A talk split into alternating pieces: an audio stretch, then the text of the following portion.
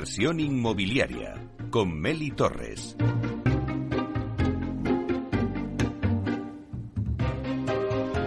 Hola, ¿qué tal? Muy buenos días y bienvenidos a Inversión Inmobiliaria. Bueno, hoy hablamos en nuestro debate de rehabilitación energética a gran escala. Y mm, me diréis, bueno, ¿y, qué es a gran escala? Bueno, pues nos vamos a preguntar cosas como que se han cambiado los intereses de la sociedad en este último año con los fondos Next Generation, también en qué consiste el Pacto Verde Europeo, sobre qué elementos se puede actuar para mejorar la eficiencia energética de un edificio o cómo se recupera la inversión con los costes actuales de la energía. Bueno, pues todas estas preguntas y muchas más las vamos a analizar aquí en directo de 12 a 1 en Inversión Inmobiliaria.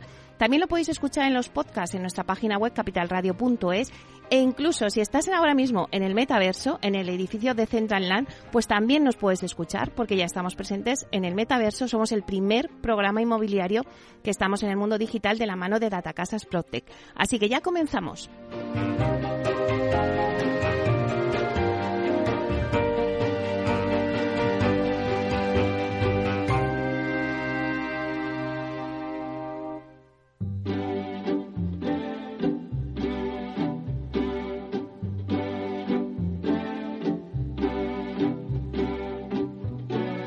Inversión inmobiliaria. Comienza el debate. Bueno, pues está claro que esta sintonía que escuchamos nos anuncia el tiempo del debate. Y vamos a hablar con el clúster de la edificación que tiene como misión crear mejores entornos urbanos a través de la innovación en la edificación. Y esto es lo que ha reconocido precisamente el Ministerio de Ciencia y de Innovación al acreditar al clúster de la edificación como plataforma tecnológica de ámbito nacional. Este es un reconocimiento al trabajo de los muchos grupos de trabajo, valga la redundancia, que impulsan la innovación de la edificación desde el clúster. Bueno, pues hoy tenemos a uno de esos grupos de trabajo con nosotros y el proyecto de este grupo es un tema que vamos a tratar en el debate y que no es otro que la rehabilitación energética a gran escala. Un equipo disciplinar que aporta una visión 360 grados con la experiencia de un constructor como ACR, una patrimonialista como Inmocaisa, un estudio de arquitectura, eh, CIP, y una ingeniera, ANESCA, y también un agente rehabilitador, Sociedad de Tasación Consultores. Bueno, pues hoy nos acompañan aquí en esta mesa y os voy a pasar a presentar. Pues tenemos con nosotros a Lola Nieto, que es arquitecto técnico, es ingeniero de edificación y forma parte del equipo directivo de negocio en Sociedad de Tasaciones Consultores y pertenece también al grupo de Sociedad de Tasación que ejercen como agentes rehabilitadores. Buenos días, Lola. Hola, ¿qué tal? Buenos días, Meli. Muchísimas gracias. Bueno, ya te echábamos de menos, ¿eh? Tenías que venir porque vamos a ver qué está pasando aquí con el mundo de la rehabilitación que nos tiene locos. Pero bueno, vamos a ver cómo, cómo nos contáis así, cómo están eh, sucediendo las cosas, ¿no? Bueno, luego también le sigue Manuel eh, Morcillo, que es ingeniero industrial y director general de la empresa Anesca Servicios Energéticos. Buenos días, Manuel. ¿Qué tal? Buenos días, Meli. Bueno, en esta masa, en esta mesa siempre eh, es importante que haya una ingeniera, una ingeniería, porque la verdad es que eh, yo creo que también, sobre todo en estos temas, ¿no? Que hablamos hoy de, de la eficiencia energética, creo que nos vas a aportar muchas cosas, Manuel. Bueno, también le sigue Julián Domínguez, que es socio director en CIP Arquitectos. También es CEO de REARE, que es la agencia para la rehabilitación de edificios. Y también es presidente de Resurge, que es Asociación para la Rehabilitación Eficiente Social y Urbana a Gran Escala. Buenos días, Julián. Buenos días, Meli, y muchas gracias por contar con nosotros una vez más. Bueno, me alegro mucho de que vuelvas con nosotros aquí a los micrófonos de Capital Radio. Eh, también está con nosotros Iván García Pellegrín, que es del Departamento de Estrategia e Innovación en Inmocaisa. Buenos días, Iván. Buenos días, muchas gracias por la invitación. Bueno, que vienes, que lo tenemos que contar aquí todo, ¿eh? que vienes corriendo desde Barcelona, eh, bueno, el AVE aquí es que siempre, pues cuando llueve un poco, ¿no? Se complican las cosas. Sí, pero bueno, al final hemos llegado, ¿no? claro que sí, que es lo importante. bueno, pues si os parece, antes de empezar a mí lo que me gusta hacer es una ronda, ¿no? Para situar un poco al oyente de lo que vamos a hablar y también tomar un poco el pulso que vosotros me digáis eh, la visión de cómo está en estos momentos el sector de la rehabilitación.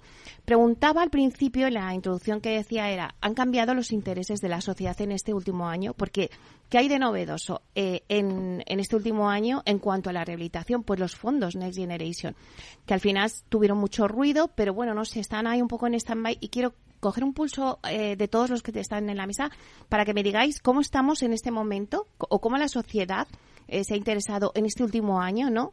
Sobre la rehabilitación. Si quieres empezamos contigo, Lola. Vale, pues perfecto. La verdad es que hace año y medio que estábamos aquí, Meli, estábamos empezando a presentar este grupo de trabajo del clúster y teníamos todos en la mente que la rehabilitación era una necesidad, había un impulso por los fondos europeos, quedaba mucho por materializarse, todavía no habían llegado el Real Decreto, todavía no estaban las órdenes en cada una de las comunidades. A día de hoy ya están, ya están abiertos todos los programas, ya está todo activo pero la sensación social es esa conversación familiar, esa, ese momento en que la sociedad está impulsada o no, eh, desde mi punto de vista todavía nos queda mucho por hacer. Yo sigo siendo la líder en mi familia, la líder en mi grupo de amigos en hablarles de la rehabilitación, pero porque hay mucho desconocimiento, porque creo que todavía falta que la sociedad sea conocedora de lo que hay que hay un impulso eh, por parte de Europa, por parte de España y por una necesidad. Pero creo que todavía nos queda mucho y la Administración tiene parte de culpa porque ha ido muy lenta en, eh, en, poder trasladarnos todo el plan que teníamos estratégico a Europa y ponerlo en situación en cada una de nuestras comunidades, ya que tenemos esta singularidad de 17 comunidades, hay 17 programas que se han tenido que activar.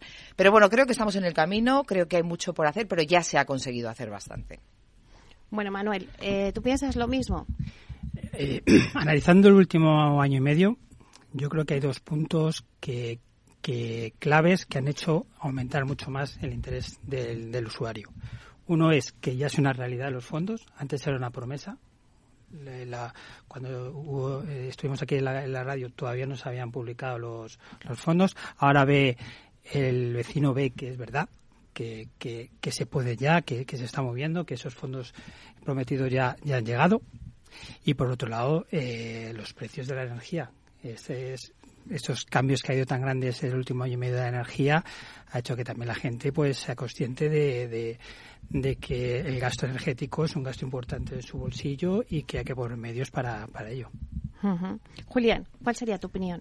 Bueno, efectivamente, eh, por complementar un poco lo que los puntos más importantes de los han comentado, pero eh, yo creo que lo que ha empezado es a generarse una expectativa en el vecino. Es decir, los fondos de Generation han venido a decir, oye, pues a lo mejor esto de rehabilitar es ahora el momento.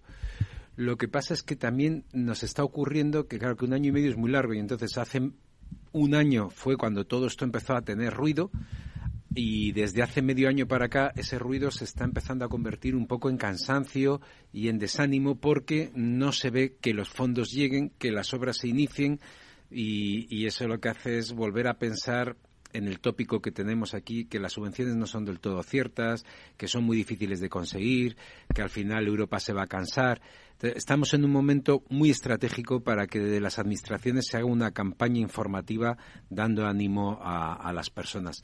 Si no, en, Resurge estamos viendo en los distintos actuaciones de barrio que les llamamos rujes que se han abierto, que se ha creado un punto de inflexión estábamos en una animación tremenda que se nos apuntaba mucha gente y se nos están bajando del tren por, porque no ven que las subvenciones lleguen, las resoluciones no se hacen, no solo en la Comunidad de Madrid, sino en, en, casi todas las comunidades a nivel de España. Y estamos en un momento muy crítico para que se haga una gran campaña, una gran respuesta de las administraciones para generar credibilidad en los fondos. Iván, ¿cuál sería tu opinión? Bueno, yo la verdad que, coincido con mis compañeros en, todo lo que han dicho, poco, poco más que añadir. Eh, hay mucho que hacer, yo creo. Eh, hemos empezado a ponernos en marcha, pero, el reto es activar estos fondos, moverlos y además gestionarlos convenientemente. Bueno, pues si os parece, una vez eh, hecha esta lluvia de ideas, vamos a, entrar en materia de, vuestro trabajo en el clúster de la edificación. Eh, Lola, cuéntanos qué objetivos persigue este grupo de trabajo y qué actuaciones propone para su consecución. Eh, sí que es verdad que quiero que expliques en qué consiste el Pacto Verde Europeo. Vale. Bueno, eh, dándonos la oportunidad que nos da el clúster de unir, como bien decías en la, en la presentación, a un equipo multidisciplinar, hemos intentado, con toda la humildad, hacer una hoja de ruta para conseguir eh, que las carteras eh, patrimonialistas puedan tener unas, eh, analizar los riesgos, los potenciales riesgos que puedan observar dentro del plan de rehabilitar energéticamente sus carteras, dar a esos riesgos unas propuestas innovadoras que los mitiguen para conseguir los objetivos. El trabajo ha sido eh, intenso. Hemos conseguido eh, analizar riesgos de localización de inmuebles con unas propuestas innovadoras para esa localización, analizar los riesgos arquitectónicos en dos tipologías de inmuebles que son propios, ejercicios realizados de cálculo en edificios de código técnico anteriores y posteriores de código técnico, proponiendo medidas innovadoras de todos los aspectos arquitectónicos, también hemos tenido en cuenta los riesgos sociales que se ejercen en una, en una rehabilitación energética, ya que trabajas con gente que vive dentro de la vivienda y hay que tener en consideración ese riesgo porque no es lo mismo que hacer una obra nueva proponiendo medidas innovadoras de todo el trabajo que hemos eh, ido realizando riesgos financieros, porque son parte de este ejercicio. Esto también necesita una financiación y haciendo propuestas innovadoras que creo que son diferentes. Todo ello lo hemos reflejado en un ejercicio, en un entregable que ya creo que en breve va a ser publicado por el clúster. Y bueno, con toda la humildad del, trabajo que hemos hecho, pues esperamos que pueda ayudar a las carteras patrimonialistas a que puedan utilizarlo de guía. ¿Vale? Más o menos. Eh, ¿Qué es el Pacto Verde? Bueno, pues el Pacto Verde Europeo eh, los Estados miembros hicieron un, ejercicio y propusieron unas medidas para conseguir descarbonizar todo el parque edificatorio, reducir al máximo todos los consumos. Nos pusieron unos ejercicios nos y, firmamos unos pactos en la Agenda 2030, la Agenda 2050, que todos los Estados miembros se comprometen a cumplir. Entre ellos es reducir las emisiones. Para ello, pues cada uno de los Estados miembros está poniendo sus propios planes, planes estratégicos.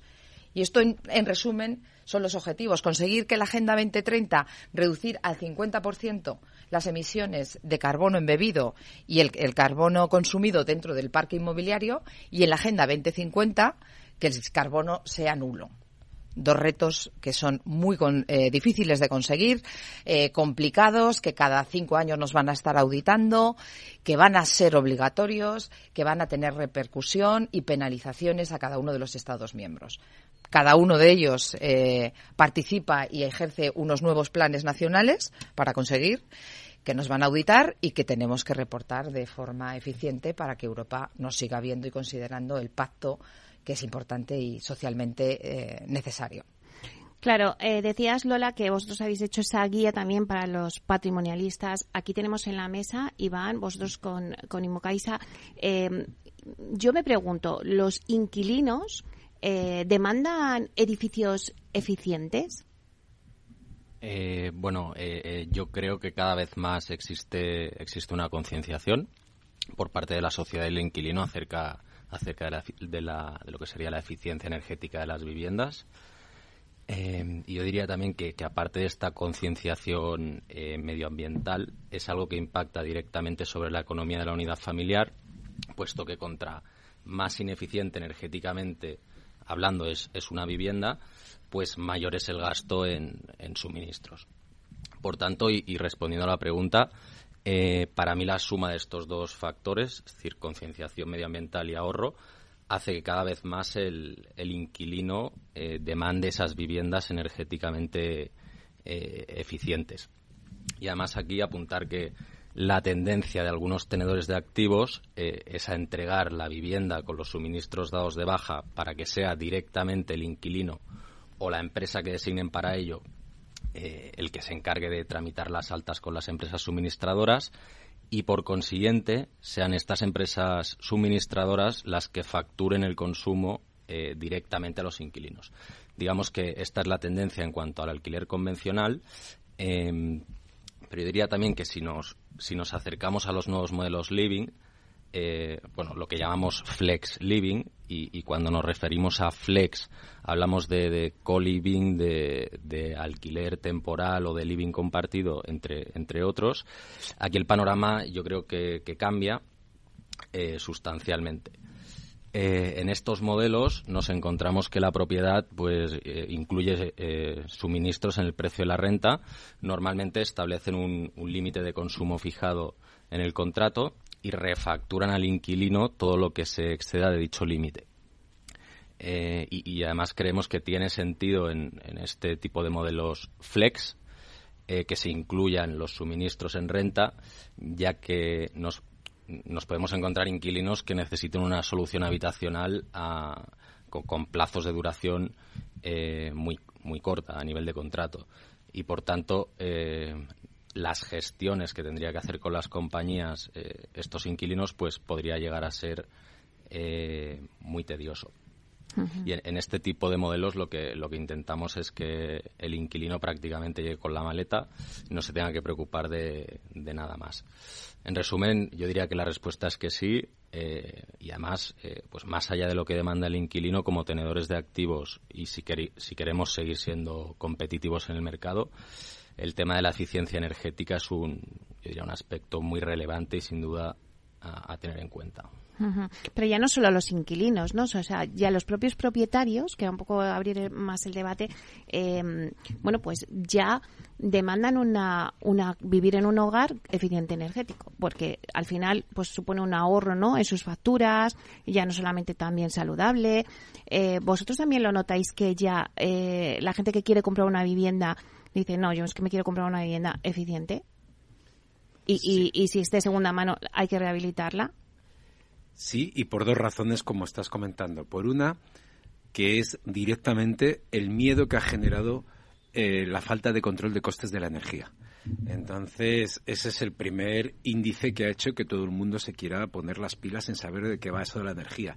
Y hace un año no sabíamos lo que pagábamos y ahora todo el mundo sabe las distintas tarifas, los y la hora que todo. O sea, nos hemos convertido en los expertos porque nos ha hecho daño al bolsillo. Una vez que ya estamos en ese proceso de enterarnos de estas cosas, además nos empezamos a enterar que el 44% de la contaminación es producida por nuestras viviendas. Y entonces, ostras, si esto, esto no era el automóvil el que producía, no, no, son las viviendas. Entonces empiezas a sensibilizarte, porque claro, ya lo del cambio de tiempo eh, ya lo estamos viendo, que es verdad. O sea, el tiempo está cambiando y, bueno, a lo mejor no estamos tan sensibilizados con la protección del planeta, así con mayúsculas, pero sí con que tenemos aquí unas inundaciones y una serie cosas, y empezamos a ser sensibles en eso. Y luego hay una cosa más. Dentro de este proceso educativo, eh, sobre todo estamos viendo en generaciones por debajo de los 50 años, la gente se está convirtiendo en una experta en lo que significa la fotovoltaica, en lo que significa la aerotermia. Es decir, hace años yo le tenía que hablar a alguien de lo que era una caldera de condensación eh, y era una cosa que existe hace 30 años. Bueno, pues hace 15 años teníamos que comentar a la gente aún que era una caldera de condensación. Hoy en día no solo saben lo que son las calderas de condensación, por supuesto, sino saben lo que pueden hacer con fotovoltaica, saben lo que es la aerotermia, saben lo que es la geotermia.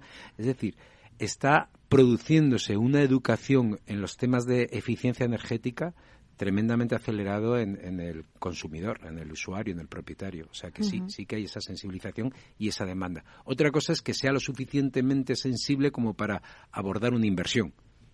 Ese es otro paso. Claro. Manuel, eh, que veo que asientes con la cabeza, pero quiero ver las inversiones que, apuntaba ahora también Julián. Las inversiones realizadas en las instalaciones en edificios rehabilitados, claro, pues suponen un elevado coste, ¿no? Lo que lo estábamos diciendo. Pero ¿cuándo se recupera la inversión con los costes actuales de las energías? ¿Y sobre qué elementos también se actúa para mejorar esa eficiencia energética?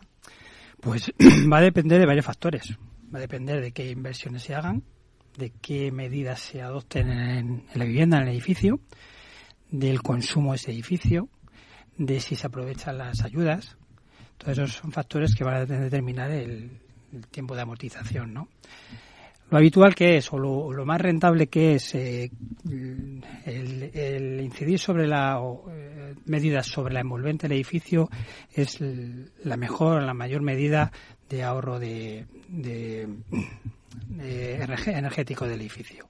Entonces, actuar sobre la fachada del edificio, que normalmente se, se, se sistemas SATE, que son unas, unas, unas planchas aislantes en el exterior, que lo que hacen es eso, pues eh, aumentar el aislamiento del edificio, en el que no solamente mejoras el aislamiento del edificio, sino eh, resolver los problemas eh, de, de, puentes térmicos del edificio, pues reducía hasta un 70% en la demanda de, del mismo y, y, no solamente te va a ahorrar en, en lo que es el, económicamente en el combustible, ¿no? sino que va a mejorar la calidad de vida de, de, de, los habitantes de esa, de esa vivienda.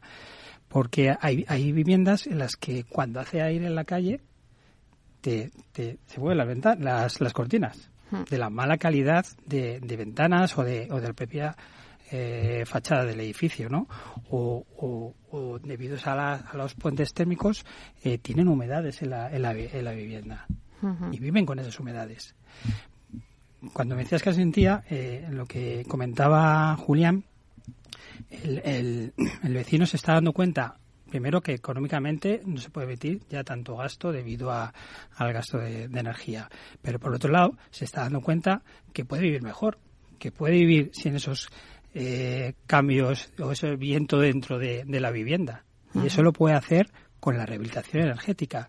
Y puede hacerlo ahora mismo con las ayudas que hay. Bueno, pues lo dejamos ahí, cogemos un poquito de aire y volvemos en nada, en dos minutos.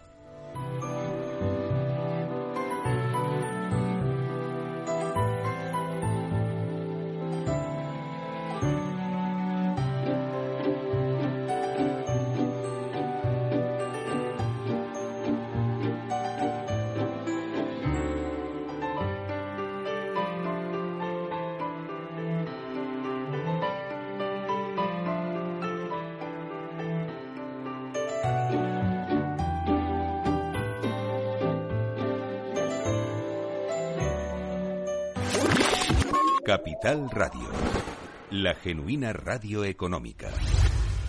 Siente la economía.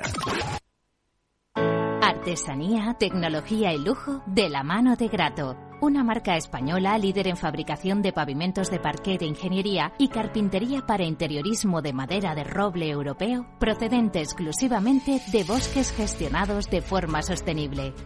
Grato te ofrece las mejores calidades para tus proyectos residenciales y hoteleros, fabricando tanto parqué de ingeniería como cocinas, puertas, armarios y muebles de baño con exclusivos diseños, siempre con trato directo de fábrica.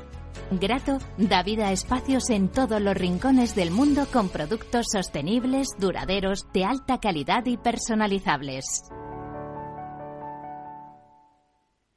Hey, asistente, busca cómo invertir ante la subida de tipos. Hay aproximadamente 37 millones de resultados. ¿Quieres que los lea? Uf, mejor que no. Puedes seguir buscando entre millones de contenidos, pero un asesoramiento de calidad solo te lo dará un especialista. En Renta 4 te ofrecemos un servicio de asesoramiento gratuito siempre que lo necesites. Entra en r4.com y descubre cómo te podemos ayudar. Renta 4 Banco. ¿Quieres más?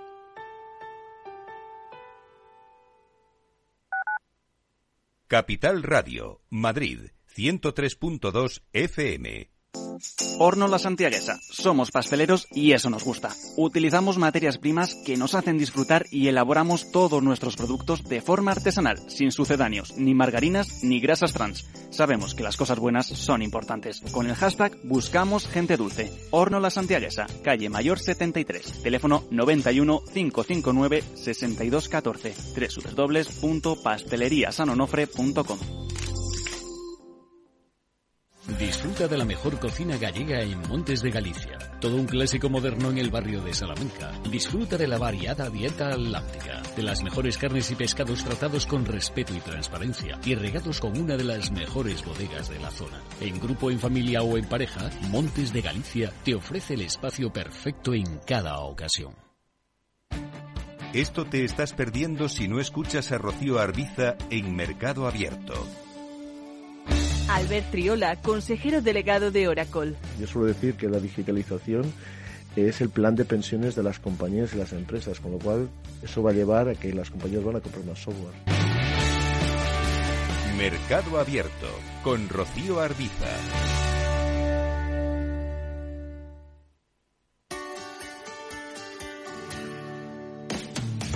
Todos los viernes a la una de la tarde en Capital Radio tienes una cita con Humanos en la Oficina, el programa de radio más divertido y de mayor influencia en el mundo del capital humano, donde las empresas y organizaciones dan voz al talento que trabaja día a día en la oficina. Un formato pionero creado por el galardonado speaker internacional Miguel Ángel Pérez Laguna.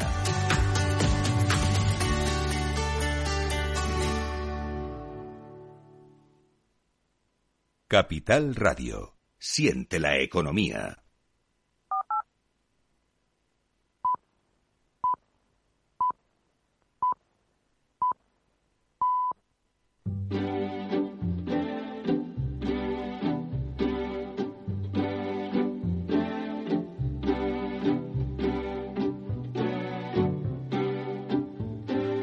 Inversión inmobiliaria con Meli Torres. Bueno, pues seguimos con el debate que tenemos hoy sobre la rehabilitación energética a gran escala. Voy a hacer un repaso rápido a la mesa que tenemos hoy con nosotros. Está con nosotros Lola Nieto, que es arquitecto técnico y también forma parte del equipo directivo de negocio en Sociedad de Tasaciones Consultores. Eh, luego también está con nosotros Manuel Morcillo, que es ingeniero industrial y director general de la empresa de Anesca Servicios Energéticos. Eh, Julián Domínguez, que también es socio director en CIP Arquitectos, también es CEO de Reare y luego Iván García Pellegrín, que es del Departamento de Estrategia e Innovación en Inmocaisa. Bueno, eh, estábamos hablando de las inversiones y bueno, yo quería preguntarte, Lola, eh, ¿qué medidas económicas podemos implantar para mitigar los costes de, inversión y que seguro que van en ese, en ese, esa guía que habéis hecho, ¿no? De todo esto. Sí. Bueno, hemos hecho un ejercicio grande. Hemos ido poniendo propuestas a veces un poco eh, que son utópicas, pero que las queremos, eh, que queremos por lo menos que se entiendan. Eh, hay algunas muy concretas y sí que es verdad que pensando que la rehabilitación energética se hace en las comunidades que suelen tener pobreza energética, considerando esta aquella dificultad que tiene la familia para aguantar los, los gastos en un 10% de su renta sobre su 10% de su renta en gastos energéticos, esa pobreza energética es palpable. Es palpable, existe, afecta a toda esta rehabilitación que se precisa y si no hay ayudas ni subvenciones como medida prioritaria es imposible poder ayudarles. Si tu 10% de tu renta la dedicas a pagar los suministros, no puedes intervenir en mejorar la eficiencia. Con lo cual, eh, la subvención ha de ser necesaria, ha de ser recurrente.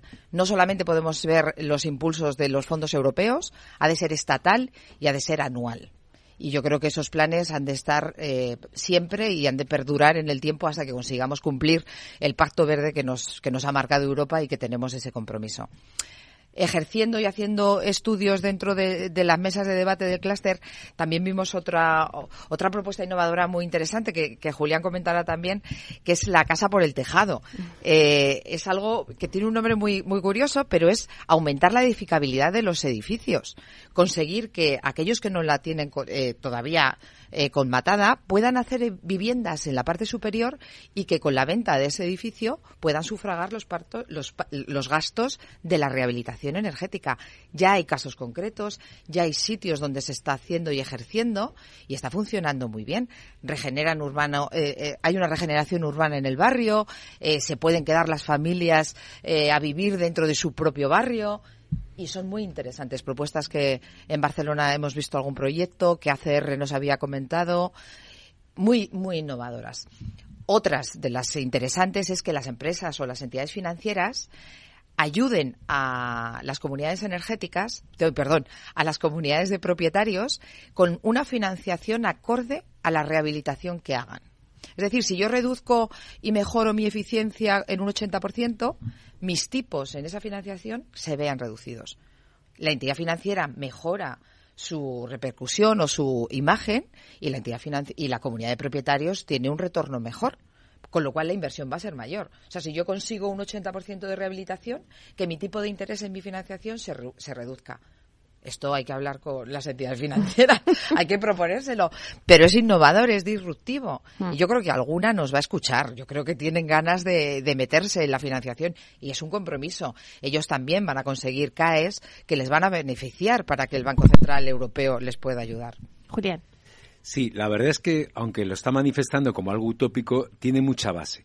Es decir, los las financiaciones en los bancos, el tener unos eh, tipos preferenciales, es algo tan sencillo como meter en la variable lo que son los fondos verdes europeos que trabajan a unos tipos preferenciales con el BEIN, con el Banco Internacional, etcétera, y también lo que es las ventajas que tienen para los fondos de inversión de cara a sus informes de SG. Es decir, si yo eh, gran parte de mis inversiones las estoy haciendo en temas que mejoran la sostenibilidad, tengo unos certificados SG, unidos luego a los de gobernanza y otras cosas, mucho más positivos que si lo estoy haciendo directamente a financiaciones inmobiliarias puras. Entonces, eso ya tiene una base. Y lo de la edificabilidad, lo de empezar la casa por el tejado, bueno, eh, aumentos pequeños de edificabilidad, no solo aquellos remanentes, porque, por ejemplo, en, en planes generales como el de Madrid quedan muy pocos remanentes, no tienen esas posibilidades, pero aumentos del 10% respecto a la edificabilidad existente es algo que ya tenemos muchos precedentes y en la Comunidad de Madrid tenemos uno muy claro, que es los ascensores para sacar los ascensores de los edificios hemos tenido que aumentar las edificabilidades e incluso que ocupar la vía pública, que parecía como más imposible el tener permiso para ocupar la vía pública. Pues estamos ocupando la vía pública con las rehabilitaciones y gracias a eso estamos implantando ascensores. Es decir, que un aumento de la edificabilidad para temas de eficiencia energética no es algo tan inverosímil, no es algo tan difícil de controlar y llevar a cabo para que sea eficaz y por eso lo estamos proponiendo. O sea que yo creo que sí que sí que tenemos recorrido ahí.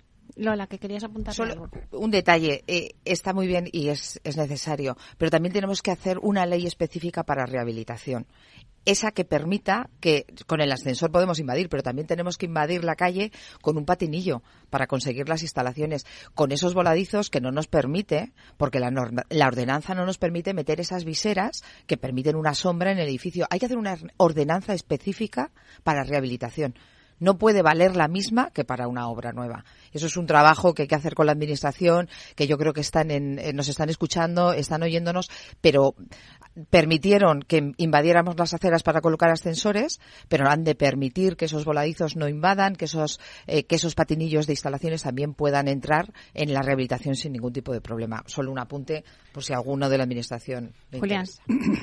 Oh, perdona, eh, Manuel. Sí, sí, porque en sí nosotros nos hemos encontrado problemas en instalaciones, por ejemplo, de fotovoltaica, que eh, no nos dejaban poner los paneles porque aumentábamos el, el volumen del, Del edificio. Claro, y, yo me pregunto, ahora que ha sacado eh, lo de la normativa, un edificio eh, que no tenga código técnico de edificación, eh, ¿es más fácil rehabilitar? O sea, ¿o qué medidas y ahorros podrías definirnos un poco a grosso modo que den resultados eficientes? Que no tenga código de... Claro. Claro, vamos a ver. Los edificios que no tienen, que, son anteriores al Código Técnico de Edificación, son edificios que están con con aislamientos de condiciones muy muy inferiores a, cuando se aplicó el Código Técnico de Edificación. Por lo tanto, aplicar medidas como lo que comentaba antes, ¿no? de, mejora del envolvente del edificio, eh, podemos conseguir eh, ahorros de, un 60, ¿no? incluso un 70% de, de ahorro. Si además aplicamos eh, medidas en las propias instalaciones, como puede ser cambio de calderas, eh, más eficientes. ¿eh? Hay que tener en cuenta que el consumo de, calefacción en las viviendas es el mayor consumo de, una vivienda, ¿no? El mayor gasto.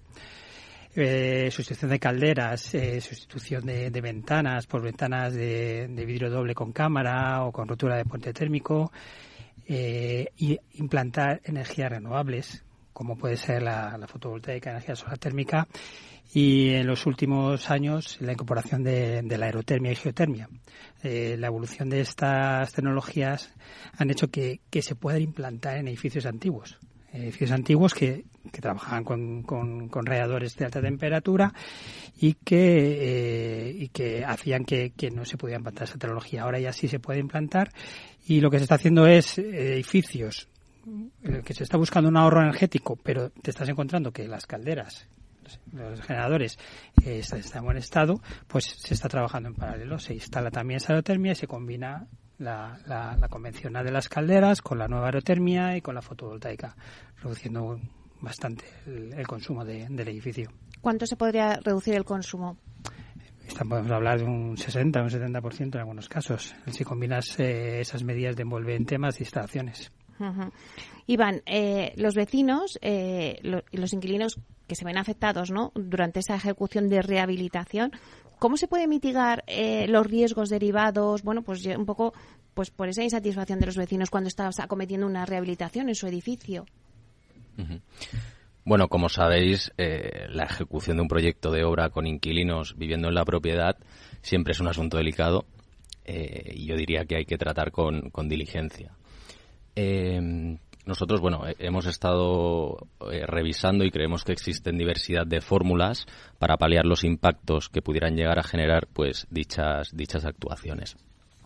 Yo creo que lo principal es informar, informar y luego volver a informar. debido a que con una buena comunicación, eh, tanto de, actuaciones a realizar, timings estimados y, los impactos, se mitigarían muchas consultas o quejas. También es interesante disponer de figuras como el defensor del vecino, que no deja de ser un representante de los vecinos que aglutina y traslada directamente las incidencias a la propiedad o, a la constructora e y hace, digamos, de, puente entre, entre la comunidad de, inquilinos y, la promotora o constructora. Eh, y todo esto además eh, se puede apoyar en un portal web, por ejemplo, eh, portal del inquilino, en el que vea toda la información acerca de las actuaciones que se están realizando, que además pueda ponerse en contacto y pueda reportar de forma fácil y, ágil cualquier incidencia que se encuentre. Como sucede, como sucede en todas las reformas y, comunidades, siempre existirá algún, algún vecino pues que puede ser que no esté conforme con las actuaciones y por tanto pues aquí habrá que poner foco específico y, prestarle especial atención para mitigar cualquier inconveniente con él. Eh, y como decía al principio, cabe recordar que, siempre en una ejecución de obra van a haber afectaciones, por lo que lo que trataremos es de, minimizar el impacto y, por tanto, que el inquilino se sienta informado, escuchado y, atendido. Claro, y si todo esto lo llevamos y lo aterrizamos en, en la actualidad, ¿no? Eh, eh, Julián, la caída de las hipotecas por la subida de los tipos de interés puede ser un impulso a la rehabilitación. Sí, obviamente, Meli. Eh, si nosotros eh, el proceso natural de sustitución de la vivienda y es cuando ya tenemos más o menos amortizada nuestra vivienda, empezamos a pensar, o bien porque tenemos un elemento más en la familia, una persona, un padre, un hijo o lo que sea, en hacer la sustitución, nos vemos truncados con el coste de la hipoteca. Claro, la hipoteca ahora, en los tipos que está, no está tan fácil de asimilarla dentro de los ingresos como podía haber estado hace dos años entonces empiezas a pensar en cómo mejorar tu vivienda para adaptarla a la nueva situación o a las necesidades y expectativas que tienes. Y eso provoca una reforma, una reforma clara de la, de la vivienda. No siempre esa reforma es una reforma energética exterior de todo el edificio, pero lo que sí tienes es a los usuarios ya más predispuestos. Es decir, si me voy a quedar en esta casa y llegamos a una propuesta de comunidad de vecinos en la que están haciendo una mejora de la eficiencia energética, porque además, sobre todo, cambian también la estética, paso de estar en una casa antigua a una casa moderna, paso de estar en una casa con unas instalaciones de poco confort a unas instalaciones con más confort, la gente se anima, obviamente. O sea, que es eh, directa, indirectamente proporcional. Cuanto más suban las hipotecas, más se va a desarrollar en general la reforma y la rehabilitación. Pero también es cierto que no son los principales factores. Es decir, no porque suban las hipotecas la gente se anima a hacer rehabilitación. Es algo que predispone. Pero ahora mismo lo que más dispone para hacer las rehabilitaciones energéticas son las ayudas económicas, bien sean a través de subvenciones o también, porque a partir de unos ciertos niveles, de eh, ayudas fiscales, es decir, deducciones fiscales que no tienes que esperar a tramitar una subvención y que te adjudiquen, sino que directamente tú en la declaración de la renta puedes ya eh, disponer de ese dinero. Y luego también lo que es la posibilidad de facilitar la financiación, un poco como lo que estábamos diciendo. Es decir, si yo mejoro la eficiencia energética, que la financiación sea más fácil, sea más económica. Bueno, estamos en ese proceso y vamos a ver ahora los resultados en los dos próximos años, a ver cuánto es. Hay demanda de vivienda, hay necesidad, hay una... Eh, todo el mundo, estábamos en el CIMA, todo el mundo lo está diciendo, eh, se necesita generar más vivienda, el problema lo tenemos, la ley de la vivienda, tenemos el problema del suelo, tenemos muchos problemas, tanto para la gente joven como no pueden con los tipos de interés, no pueden con el ahorro, pero la, la rehabilitación es una oportunidad. Hay muchos barrios en las partes más antiguas de las ciudades que necesitan esa rehabilitación, es una oportunidad. Solo por el tipo de interés o por repoblar, por esa regeneración urbana y por el impacto que, conlleva en toda la zona y en todo el entorno. Es una oportunidad única y debemos de mantenerla. Ayuda a todo el sector, ayuda a la mano de obra. Es verdad que se va a necesitar más profesión, en más oficio, que aquí no se puede industrializar. Es muy difícil la industrialización en rehabilitación porque hay mucho trabajo manual que todavía se depende de un oficio, pero es una oportunidad, es una oportunidad y, yo creo que rehabilitar es otra de la entrada de vivienda que ha de sumar y computar en esa necesidad que tenemos. Ya un poco vamos a, hacer conclusiones, ¿no? Eh, sí que me gustaría que, bueno, que el oyente que nos está escuchando se quedara con la sensación de qué retos ahora tiene por delante la rehabilitación. Hemos dicho, hay oportunidades, están los fondos, pero qué retos eh, pues ayudas también por parte, como estabas diciendo, Julián, o sea, ayudas también de la administración, la fiscalidad. Eh, bueno, mm, ¿qué retos tiene por delante ahora mismo la rehabilitación? Y si quieres empezamos contigo, Iván. Sí, yo, eh, bueno, desde el punto de vista patrimonialista, por nuestra parte, yo diría que, bueno, más allá del retorno económico, evidentemente es de importancia capital para cualquier organización, eh, los objetivos de sostenibilidad son claros y, por tanto debemos acometer los pasos necesarios y además no podemos obviar variables como, el impacto social o, la imagen de, marca en cuanto a, eficiencia y sostenibilidad se refiere. Por tanto, tenemos la responsabilidad de alinearnos con, estas regulaciones en materia de sostenibilidad y contribuir a, descarbonizar el sector que, como comentaban mis compañeros, pues eh, somos uno de los sectores que más emisiones genera tanto en promoción barra rehabilitación como en la posterior explotación de, los activos. ¿Y crees que en un futuro, o sea, ahora mismo estamos como arrancando, ¿no? Pero ¿cómo ves el futuro? ¿Qué, horizonte ves? Bueno, yo creo que la Agenda 2030 es, es clara. Hay que ver cómo se acaba de materializar el horizonte 2050, eh, porque evidentemente eh, para cualquier gran tenedor de activos, eh, depende de las actuaciones que haya que, realizar en sus activos, pues requiere de, digamos, de, un horizonte temporal mucho más, más largo. Entonces hay que ver cómo se acaban materializando la, la 2050, pero ahora estamos acometiendo los pasos necesarios para alinearnos a la 2030. Julián. Bien, yo lo veo lo primero positivo. Es decir, yo creo que los tiempos en los que ya estábamos muchos foros hablando de rehabilitación, pero no llegaba nunca, yo creo que ahora ya sí ha llegado. Y eh, creo que tiene que haber mucha más implicación comunicativa desde la Administración. Eh, además de las medidas, también hay que empezar a, hablar de lo que va a ser el Plan Nacional de Rehabilitación y las medidas coactivas que eso va a llevar. Es decir, no solo va a haber medidas de ayuda, sino que va a llegar un momento en que va a ser una obligación el rehabilitar. Y ya se está hablando en todos los foros eh, que para las transmisiones a partir de determinado tiempo se tendrán, transmisiones de viviendas, se tendrán que cumplir unas calificaciones energéticas concretas. Es decir, ahí ya vamos a venir con el palo.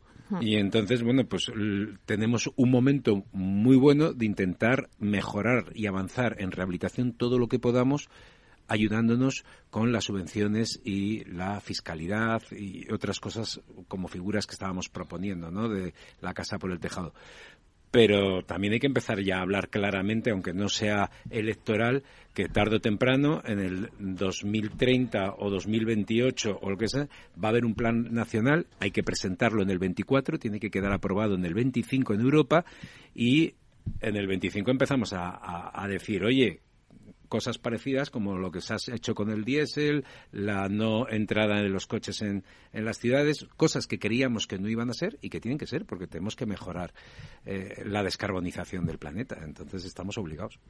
Sí, la verdad es que eh, no sé si estáis de acuerdo, pero que cuando tienes un coche sabes que tienes que pasar la ITV y tal, pero cuando tienes una casa te compras la casa y dices, bueno, esto no, no hay que rehabilitar, no, no hay que hacer nada, no, esto está así para siempre. Y es una, yo creo que es conciencia, eh, la gente gente no, no lo ve. O sea, bueno, es así, ¿no?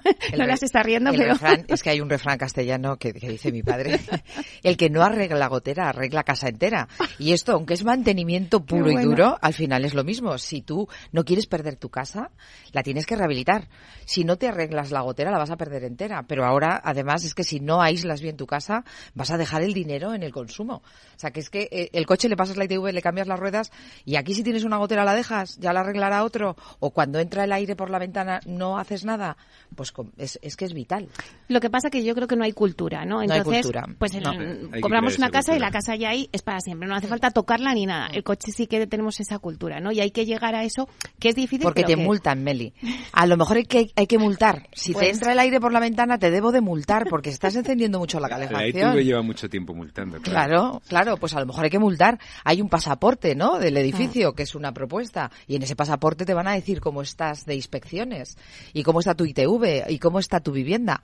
Pues ese pasaporte Antes que de sea... la multa tenemos que intentar ayudar. Hay que, hay que ayudar, Y fomentar sí. y todo eso, pero es verdad. que, O sea, la multa tiene que venir porque va a llegar un momento, igual que no se pueden seguir teniendo calderas de carbón y ya todos lo entendemos, Claro. pues mm, en unos años tendremos claro que no se pueden seguir teniendo casas que consuman lo que consumen ahora mismo y contaminan lo que contaminan. Mm. Entonces, yo creo que está ahí. Bueno, Manuel, tus conclusiones, a ver. Pues yo creo que el, el reto ahora mismo es que empiece a ser una realidad. O sea, se hablaba de las ayudas, ya han llegado, se ha creado la expectativa por parte de del, del vecino o de, de las empresas eh, y ya está aquí. Entonces, el, el- el primer paso es que empiecen a crearse esas rehabilitaciones. La gente está dispuesta y está viendo a ver si el vecino lo hace para animarse. Y eso es clave, o sea, si porque son complicadas, la- como estamos hemos dicho anteriormente, no es lo mismo eh, un- incorporar todas estas eh, medidas en un edificio nuevo que en un, que en un edificio a rehabilitar. Son complicadas, y además con el vecino viviendo. Pero el primer paso es que vean que llegan las ayudas y que se, se empieza a ejecutar. Yo creo que eso va a ser clave para que eh, puede ser un punto de inflexión. Ahora que dices que llegan las ayudas, pero están llegando, Manuel. ¿Tenéis esa sensación? Antes Julián ha dicho que no. Están tramitándose. ¿no? Lo podemos dejar ahí. Están tra- en trámites. Mira, como, como, como agente rehabilitador que somos y que estamos gestionando eh, un gran número de ellas en distintas comunidades, están llegando lentas, muy lentas. Están llegando, pero muy lentas. Hay un problema de burocracia. Eh, la administración se ha visto saturada. Las plataformas que han abierto no están preparadas. Eh, no tienen personal, no tienen recursos. Eh, cada orden la han cambiado y la han modificado según la interpretación de cada comunidad. Falta mucho, mucho por hacer. Es tedioso. Como agente rehabilitador eh, tecnificamos, asesoramos, intentamos ayudar. El particular que lo va a hacer sin un agente porque no es necesario, pues es que se, se complica tanto que lo desiste, o sea, de- directamente. Que haya nombrado al agente rehabilitador eh, está muy bien, porque es una- un perfil o una persona que te va a ayudar en el proceso. Y como empresa privada me tendré que adaptar y buscar las herramientas para hacerlo en el mejor tiempo posible y lo más rápido posible para que, para que mis números funcionen. Pero es tedioso, o sea, más de 50 documentos para pedir 3.000 euros para una ventana. O sea, es, es complicado eh, convencer a la sociedad de, de- de que esto lo puede hacer un particular sin, sin mis gastos y sin mis honorarios. Es- ese es el tema. Tenemos que simplificar también los, los formularios, por darlo de decirlo, de tramitación. Ayer yo tenía que explicarle a los vecinos de Orcasitas para hacer una rehabilitación de un hotelito, que es una casita de, de 100 metros cuadrados, tienen que presentar una cantidad de documentación que cuando la vieron impresa no se lo creían. O sea, eran dos archivadores enteros, como si fueran unos edificios tremendos. Y, y cuando hemos intentado reducirlo, nos hacen requerimientos. Hay que simplificar. Hay que simplificar, hay que crear agilidad, hay que informatizar y digitalizar, que ese es otro problema que tiene la Administración. No tiene digitalizados esos procesos, tiene que invertir en digitalizar y que sean más automáticos. Lola, un poco tus conclusiones también y, y cómo ves el horizonte, ¿no? Bueno, yo quiero ser positiva, quiero serlo. Pero a día de hoy, llámame dentro de año y medio y volvemos a hablar. Te A llamo día- antes, te llamo antes. a día de hoy no lo veo fácil. ¿Por qué? Porque dentro del papel que, que actuamos dentro del grupo de sociedad de tasación, eh, el agente rehabilitador lo tiene complicado porque hay mucha incertidumbre. El cliente no se fía, no se lo cree. No le está llegando el dinero, entonces se está echando para atrás. Todos estos proyectos que la sociedad quiere, que, tiene interés, pues está echándose para atrás porque no ve que le llega el dinero, no ve, no ve el retorno. Llevamos metiendo expedientes desde hace más de ocho meses y tenemos muy pocas contestaciones.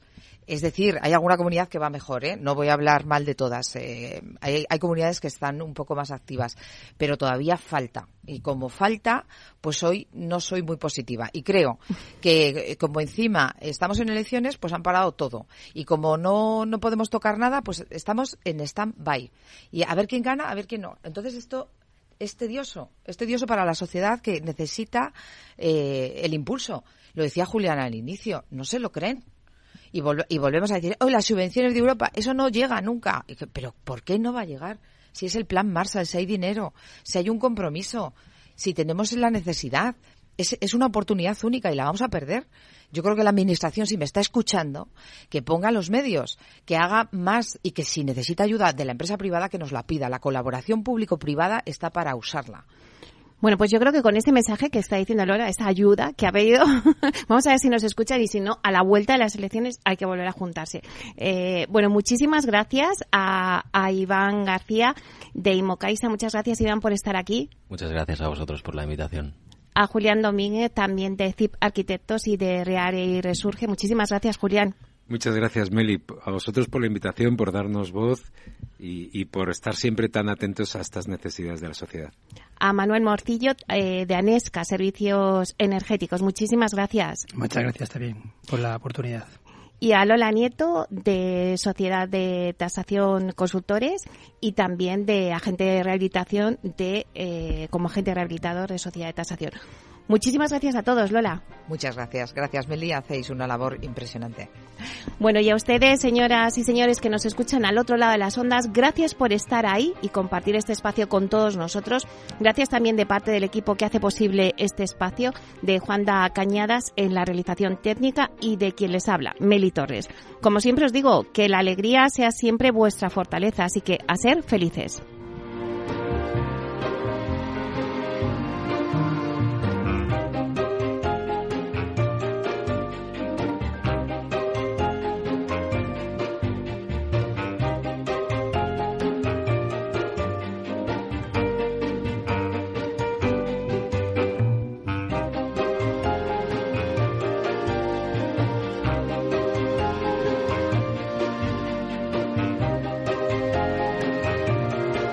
Inmobiliaria con Meli Torres.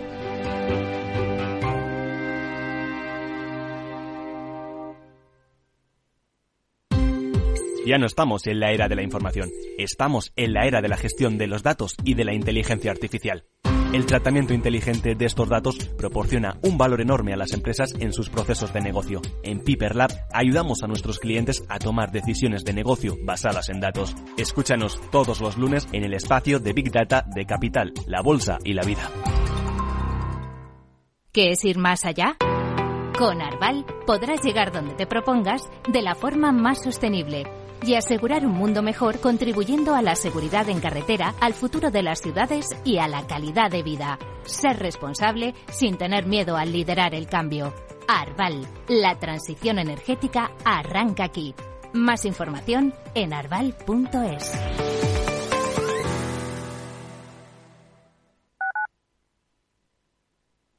Capital Radio, Madrid, 103.2 FM. Gráficas Naciones. Más de 50 años de experiencia en el sector de las artes gráficas. Apostamos por la última tecnología tanto en impresión offset como en digital y gran formato. Realizamos todo tipo de impresión. Tarjetas de visita, folletos, libros, vinilos, decoración y montaje de stands. Más información en el 91 629 2145 o en gráficasnaciones.es.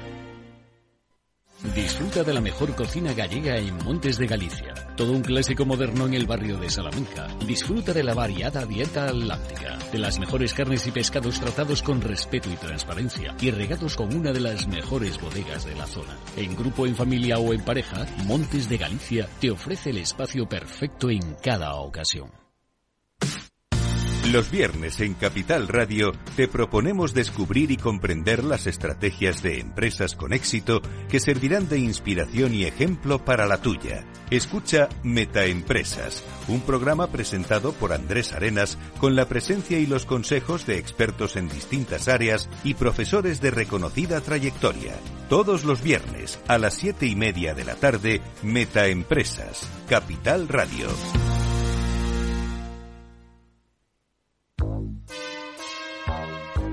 Bueno, la siguiente consulta nos llega desde Bulgaria, desde Sofía, la capital. Julen, buenos días. Muy buenos días, eh, señor Vicente y señor titulante. ¿Sigue usted Capital Radio en Bulgaria? Sí, hombre, lo cojo por internet.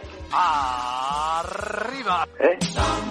80 días son. Capital Radio traspasa fronteras. Capital Radio sí es lo mejor, ¿eh?